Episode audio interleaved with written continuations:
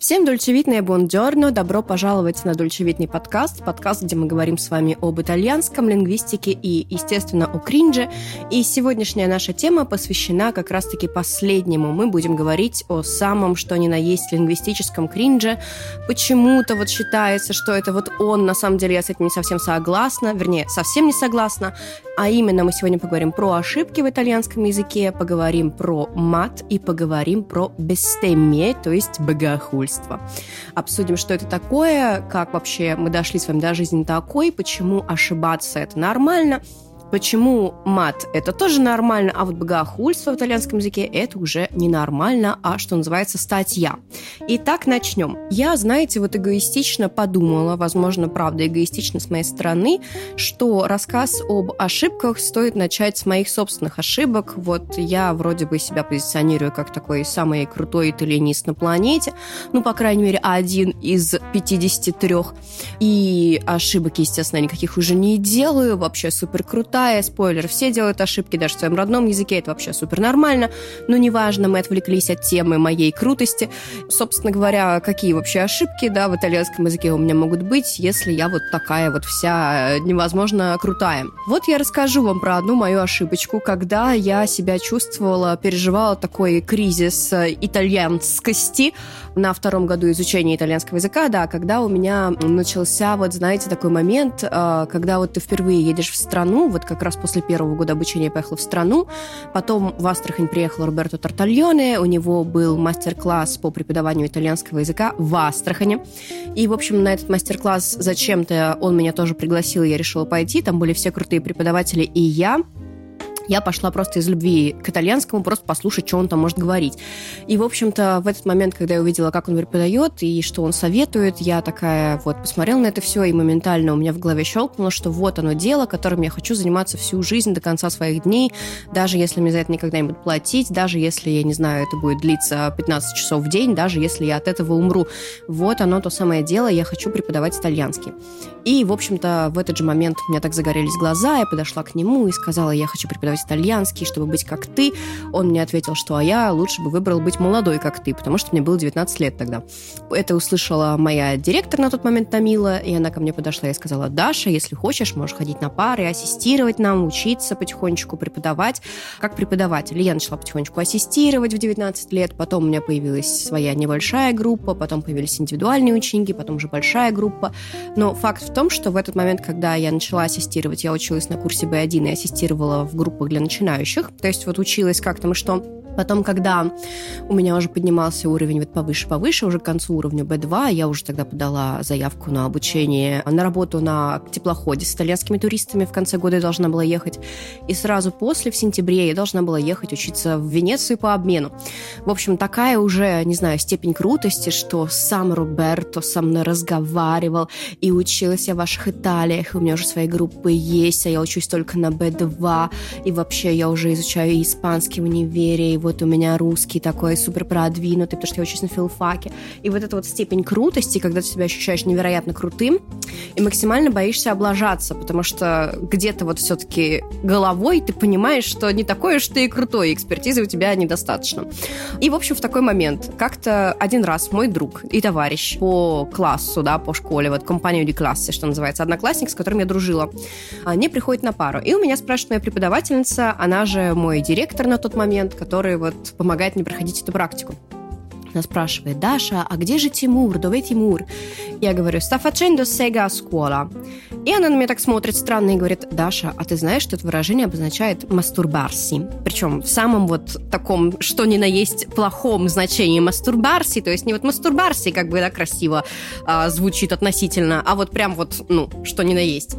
И мне стало так стыдно, что я, будучи уже вроде сама преподом, вот такие косяки совершаю, я не знаю, что означает это вот выражение, его вроде бы в Риме постоянно использовали учителя, и я слышала его вот в, в этой школе, где я училась в Риме. И так странно было мне, что я его повторяю, получается, что я не так поняла смысл, получается, вот дело как бы во мне, я на самом деле косячу, а как вообще я могу быть преподом? У меня случается, короче, абсолютный кризис, а, я забиваюсь где-то там внутри себя, не разговариваю, боюсь ошибиться и так далее. Проходит много тысяч лет уже, я должна ехать учиться в Турин, уже не по обмену, а вот прям что ни на есть, ехать и учиться. И я написала Роберто, мы с ним уже такие подруженьки-подруженьки, что я приеду в Рим, вот, эм, с ним повидаться. Он говорит, да, конечно, приезжай. Я приехала, он говорит, давай с точки зрения подготовки к вступительному экзамену по итальянскому, вот тебе, пожалуйста, задание волшебное, группы на своего уровня нет, на готовься.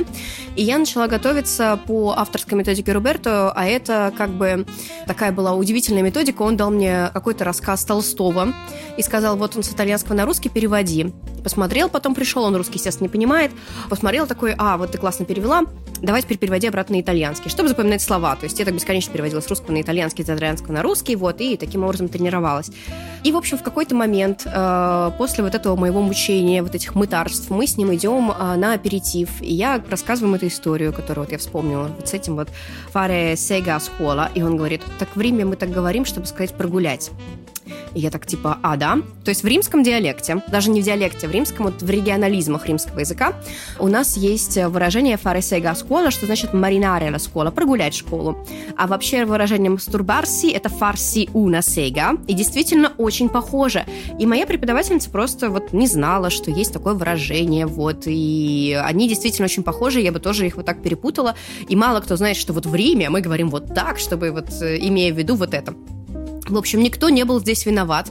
И у меня только тогда, спустя много тысяч лет, сколько там прошло, три года, прошел вот этот комплекс, что я тогда не ошиблась. И я почувствовала себя настолько свободной, что, боже мой, ошибки не было. Хотя, естественно, был кринж. Вот без этого, конечно же, никуда.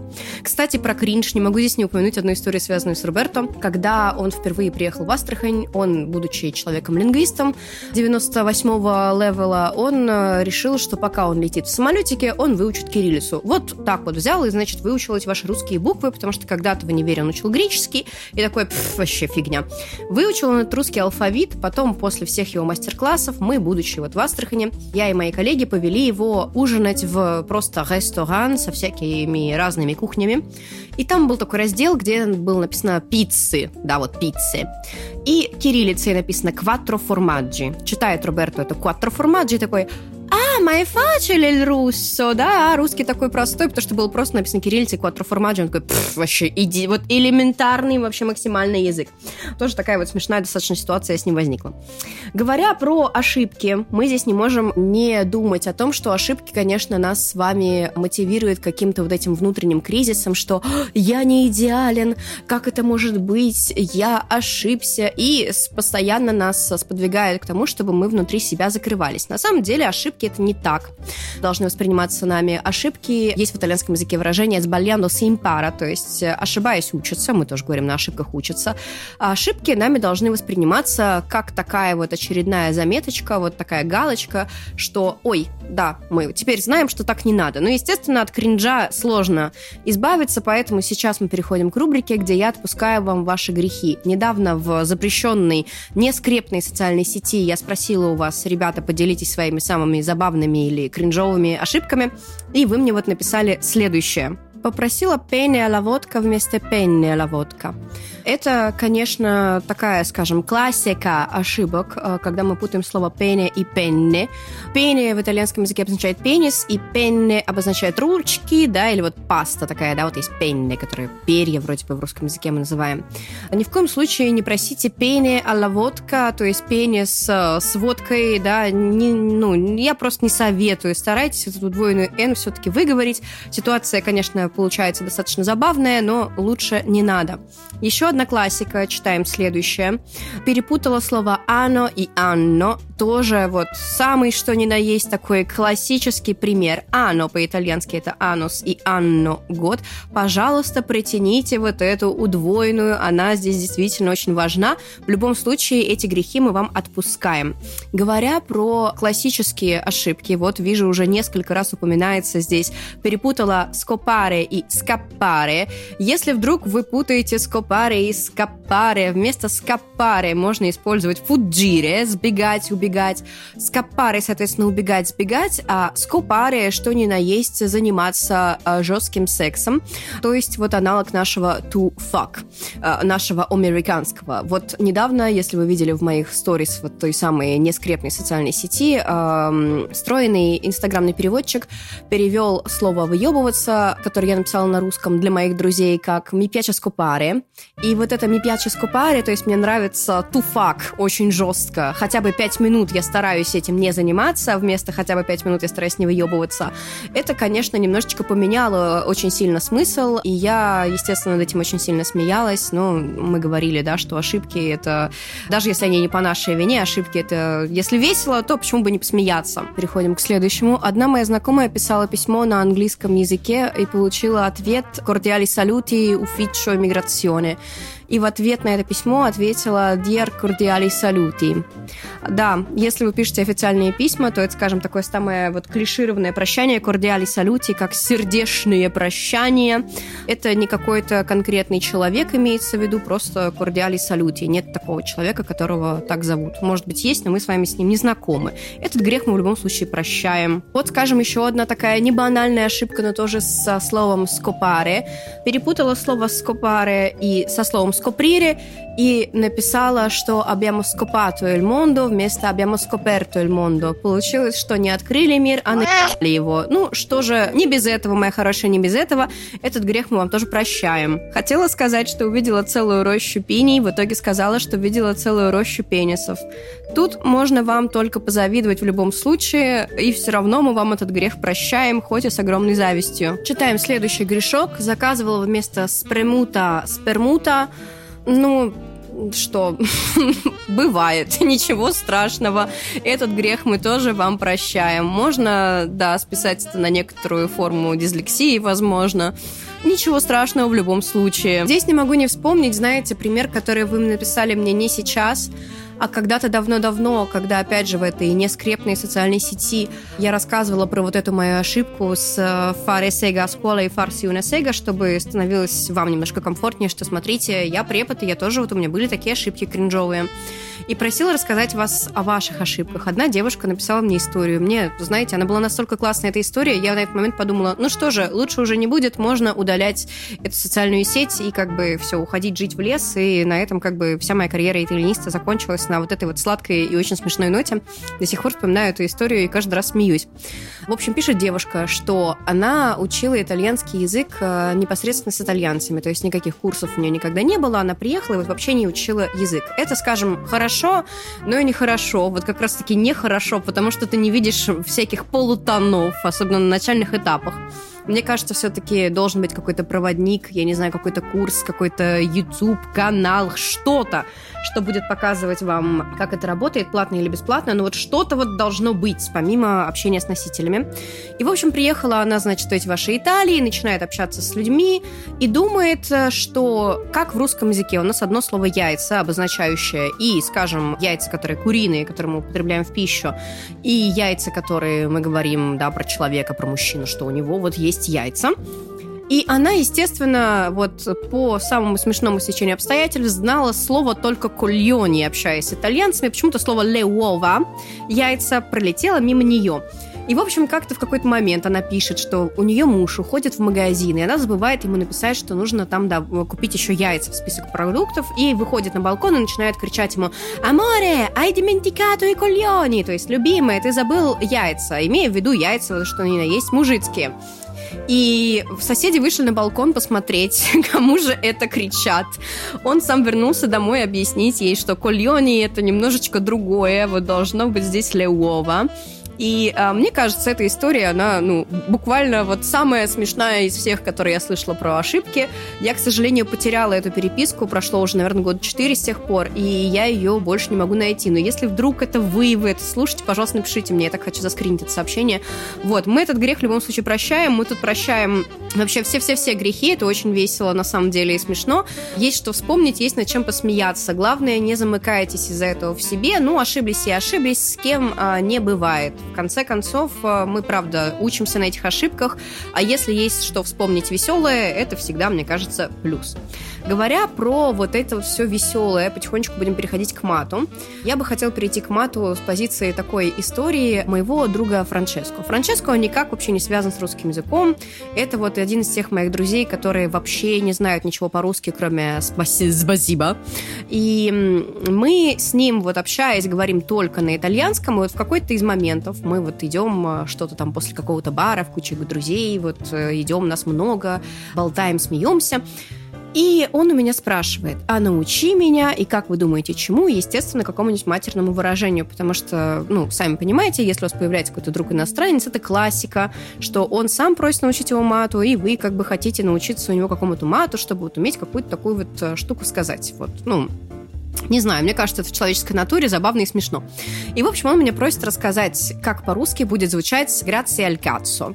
«Grazie al cazzo» — это что ни на есть на «спасибо» в итальянском э, языке. И, значит, э, я ему говорю, что «grazie al cazzo» — это такое выражение из двух компонентов. Давай повторяй «спасибо», он повторяет «сбазиба», и я говорю «блядь», и он повторяет «блядь». Я говорю, а теперь все вместе. И он с таким прям отношением, вот прям вот как нужно это говорить, с такой интонацией, говорит мне «спасибо, блядь». Я думаю, а вот этому уже я тебя не учила. Я, я просто учила его вот самому выражению. Очень так забавно и смешно. Мне показалось, что Франческо был создан для того, чтобы ругаться матом по-русски, потому что вот в итальянском языке он тоже очень виртуозно им пользуется. В Турине, кстати говоря, вместо слова «cazzo», вот выражение «grazie al cazzo», мы не так часто используем «cazzo», как используем «minchia». Почему-то этому всегда удивляются сицилийцы, потому что это активно используется на Сицилии тоже, когда приезжают э, какие-то вот южане в Турин, они так «Вы тоже говорите «минкия», и, ну, это достаточно забавная такая штука. В общем, в тот же вечер мы идем с Франческо, что-то дальше болтаем со всеми друзьями, и кто-то из компании говорит, ой, кстати, а ты слышала историю про Виа Черная? В Турине есть Виа Черная, а, улица Черная. Эта улица названа в честь победы на речке Черная. Я не знаю самой истории, кто там кого победил, но, видимо, итальянцы кого-то, вот что за сражение, вроде бы это где-то было в Крыму, но вот слово именно русское черная, то есть черная. Вот, я говорю, так там не то ударение тогда должно быть, должно быть черное. И все начинают смеяться. И потом рассказывают мне, смеются все просто до слез. И эта вот история, она случилась пару лет назад, чтобы вы понимали вот про даже не ошибки, а вот эти всякие смешные, забавные случаи. И начинают мне потом говорить, что в римонском диалекте есть слово «черния», и «черния» обозначает вот самое грубое слово, которое мы используем для обозначения женского полового органа. Собственно говоря, это только в Пьемонте. В других языках я не знаю, есть ли вот подобное какое-то выражение для вот этого. И поэтому, мне кажется, слово «черное», оно и не вошло вот, да, что улица называется «черная», оно называется «черная», потому что если бы оно называлось «черная», для итальянцев это бы звучало, да, как будто бы автобус останавливается и говорит «Проссима фермата», следующая остановка «Пи***я улица». Достаточно такое, мне кажется, забавное тоже стечение обстоятельств и очень смешное. Говоря про мат, итальянцы в нем очень свободные и никогда не бояться его не использовать, не ошибиться. Здесь, говоря про мат, мы не можем не погрузиться вот в сам контекст итальянского менталитета, скажем, да. И если мы говорим про итальянский менталитет, то у итальянцев, как вы заметили, правда, мы очень быстро переходим на «ты», если не сразу начинаем общаться на «ты». Приводя пример, я всегда студентам начинающих уровней говорю, что если вы хотите запомнить что-то одно, запоминайте общение на «ты», пожалуйста, потому что если это студент, который приезжает как турист, и ему нужно что-то быстро вот запомнить и как-то общаться, скорее всего, общение будет на «ты». Почему мы учим вот это вот на «ты»? Как говорил Роберто Тартальоне, опять же, все еще этот мой итальянистический краш-сенсей и самый невероятный человек в мире итальянистики для меня просто вот он. Он как-то мне сказал, когда видел, что я постоянно говорю «лей», «лей» незнакомому человеку, все-таки вот э, в русскоязычном пространстве, согласитесь, если даже человек нашего возраста или младше, мы, видя его, всегда будем обращаться на «вы». То есть, если я где-нибудь в России, будучи, обращусь к человеку незнакомому спросить время, даже если он моих лет, я скажу «извините, не подскажете, который час». В Италии абсолютно не так, но Роберто, видя, что я постоянно пытаюсь подойти в баре и сказать «извините, мне, пожалуйста, подайте вот это вот, будьте любезны», он подошел и сказал «Дарья, а una donna si deve sempre dare del tu». К женщине, Дарья, всегда нужно обращаться на «ты».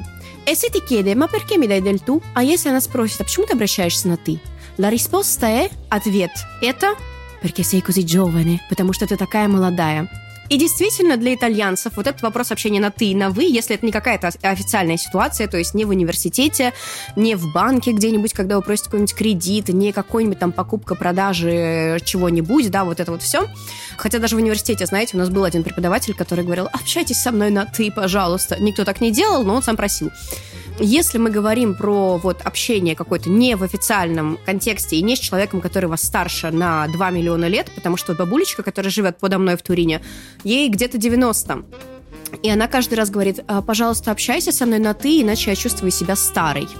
Вот, э, не нравится человеку такое общение. Все-таки, да, это для итальянцев просто придает возраста, что мы э, общаемся в неофициальной обстановке с человеком на «вы», поэтому мы стараемся вот в неофициальной обстановке, если с нами не начали общение на «вы», общаться на «ты». Точно так же к мату отношение максимально простое. Мат, конечно, считается вот, да, вульгарной лексикой, и я пару раз была вот свидетельницей таких ситуаций, едешь где-нибудь в метро, внезапно там заклинил, например, какую-то дверь, и какая-нибудь бабуля начинает орать, что «Questo cazzo della porta!» Типа, это вот дверь ваша хреновая, вот опять нам функционирует cazzo, ничего не работает. И другая бабуля говорит «Сеньора, ma si potrebbe per favore non usare le parolacce? Да, signora, можно, пожалуйста, не матом? И она такая, а, signora, ma quanto siamo fragili, да, signora, какая же, какие же мы тут нежные. Вот эти вот все штуки, то есть начинаются вот эти противопоставления, да, что вот все-таки люди, живущие в Турине, вот эти вот все мадамины, да, вот эти мадамочки, вот, которые ходят э, с, э, не знаю, огромными кольцами, с собачками под мышкой, пить кофе в кофейне, в шубе, клубах и вот это все, им, конечно, вот эти вульгарные всякие лексики не нравятся. Ну, вот обычные бабульчики, они вполне себе ругаются матом. Ругаются матом, например, дети в присутствии родителей, когда вот у моих соседей приходят дети со школы и начинают говорить «А, scuola oggi», «Я сегодня в школе ни хрена не делал», и вот эти всякие выражения. Вот, или мама говорит «Ma chiuditi questa cazzo di porta», «Закрой эту вот дверь дебильную». И вот это все при детях родители вполне себе могут даже родителям сказать вафанкулу или прочее, это не столько показывает неуважение, сколько показывает, что лексика не настолько сильно табуирована.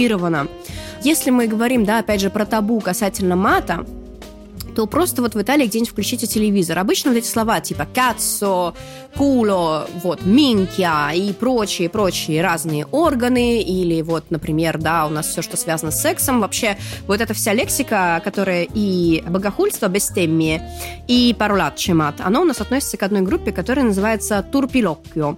И вот этот турпилоккио, оно сквернословие, как раз-таки вот главное определение сквернословия, что это всегда лексика, которая связана либо с сексом, либо с метаболизмом, либо с агрессией, либо с религией. Поэтому, ну, скажем, самые такие вот ключевые больные места у человека. Вот эта лексика, она вполне себе вот просто используется и используется. Ничего в ней такого страшного не видно. На телевидении э, слова вот эти не запикиваются. Заходите в книжный магазин, открываете любую книгу, особенно современную, там везде тоже написано «кацу», «кулу», Apple, всем все равно, это никак не запикивается, никак не цензурируется. Если вы посмотрите, у меня когда-то миллион тысяч лет назад такое было в скрептой социальной сети, это не какая-то тенденция современных вот последних лет, чтобы вы понимали, фильмы с Челентано, если посмотреть их в, в оригинале, вы увидите, что там столько упоминаний этих кацу, кулу, вафанкулу и прочего, что вы, мне кажется, просто офигеете. Вот у меня был такой когда-то видеопример, я это постила в этой самой скрепной социальной сети, про фильм «Укращение строптивого». Там, где, значит, э, героиня кто там снимается? Орнелла Мутти, да? Просто я сейчас скажу, а вы мне скажете, потому что я ошиблась.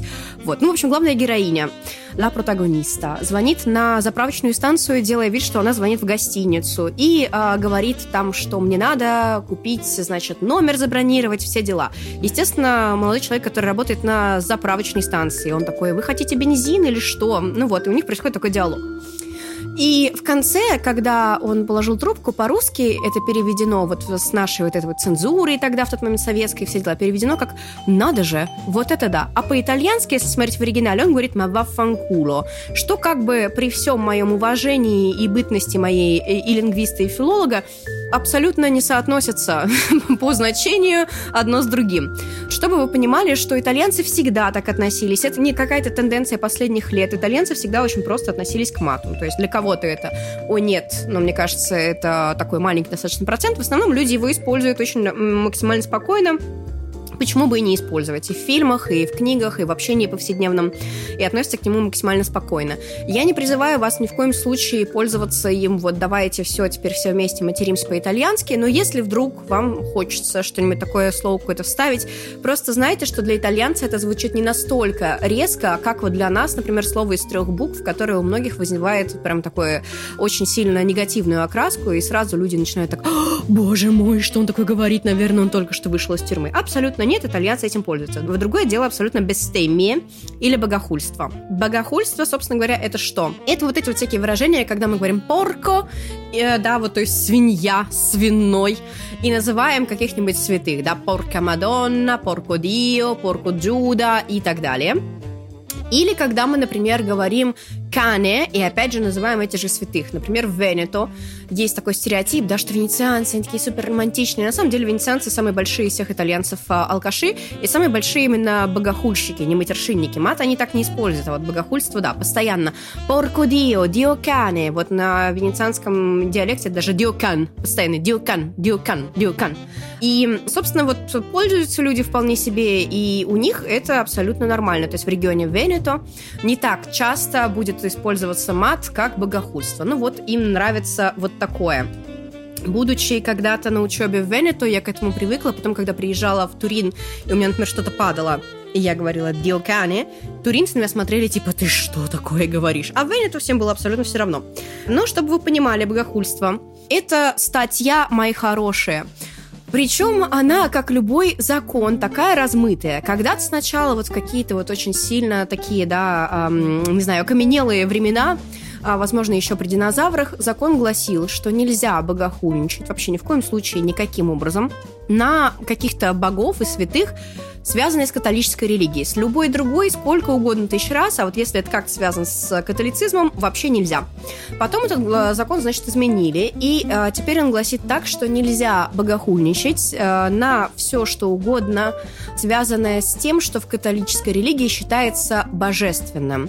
Вот тут вопрос такой, вот у меня, как у лингвиста, как у филолога, нет четкого понимания все-таки, что мы считаем божественным, потому что все эти святые, мне кажется, они считаются божественными, нет, в той или иной мере. Например, Мадонна, которая La Madre del Cristo, она же, наверное, святая, да, Дио, он тоже как бы святой. Вот Джуда, возможно, не святой. Я здесь несколько теряюсь, в общем, в этих всех э, определениях, но закон сейчас гласит так. Поэтому, если вдруг где-нибудь на публике кто-нибудь услышит, что вы говорите все эти выражения, там можно получить штраф. А, штраф, а, на самом деле, какой-то вот такой максимально по-итальянскому абсурдный. Там либо 51 евро, либо 309 евро. Непонятно, вот какие суммы, почему вот именно такие. Они как будто просто вот взяты с потолка, знаете. Почему-то 51. Почему не 51 и 75 центов, непонятно. Но э, вот так. То есть мы стараемся, по крайней мере, богохульством не использовать, э, да, не пользоваться в публичных где-то местах или в присутствии свидетелей. Будучи дома у себя, вот если вы одни, можете говорить, э, хулить кого угодно. Э, этот закон не запрещает. Но в присутствии свидетелей или в присутствии какого-то, например, большого скопления людей нет, будет штраф. Я видела когда-то давно-давно статью, что один итальянский футболист или не итальянский получил штраф за вот это вот э, богохульство который во время матча он вот просто произнес, и там штраф был около 5000 евро. Я не знаю, возможно, там какие-то штраф на штраф на штраф. Но мы, по крайней мере, не хотим ничего уплатить, поэтому этим не пользуемся. И вот что считается итальянцами действительно таким грубоватым, особенно если вы говорите про южан, которые более, скажем, привержены, мне кажется, какой-то вот именно вере такой серии в классическом ее понимании. Южане никогда не пользуются богохульством. Матом, пожалуйста, вот богохульством нет. Северяне, значит, в частности, люди из региона Венето, вот в основном пользуются вот этим. В Турине мы в основном пользуемся матом. Поэтому мат в итальянском языке – это ничего страшного. Ошибки – это ничего страшного. А бестемие – это уже, ну, достаточно так вот страшно. Вот здесь, конечно, уже лучше немножечко придержать, конечно, коней и попридержать. Вот если вдруг вы хотите, у меня есть один венецианский друг, который вместо диокане начал говорить дзиокаро, то есть дорогой дядя. Кстати, про слово дзио, говоря про какие-то фонетические открытия. Вот пару лет назад, нет, вру, стойте, пять лет назад, я а, на курсе фонетики, то есть я не только записываю, чтобы понимали курсы фонетики просто так с потолка, а еще и прохожу какие-то тоже иногда. Вот я проходила курс фонетики для итальянцев, и там на этом курсе выяснила, что правильно говорить не «дзио», как мы все привыкли, а «цио» с буквой «ц», представляете? Несмотря на это, я все еще говорю «дзио», потому что я так привыкла, и так говорит э, весь север Италии, поэтому вот, если вы не знали, теперь можно пользоваться этим. На этом на сегодня все. Я хочу это закончить на такой положительной, позитивной ноте. Если нравится материться по-итальянски, пожалуйста, материтесь. Главное, чтобы это было к месту. Вот это действительно нужно иметь талант. Если вы где-то ошиблись, э, старайтесь к этому относиться с юмором. Ничего страшного, зато веселый момент есть что вспомнить.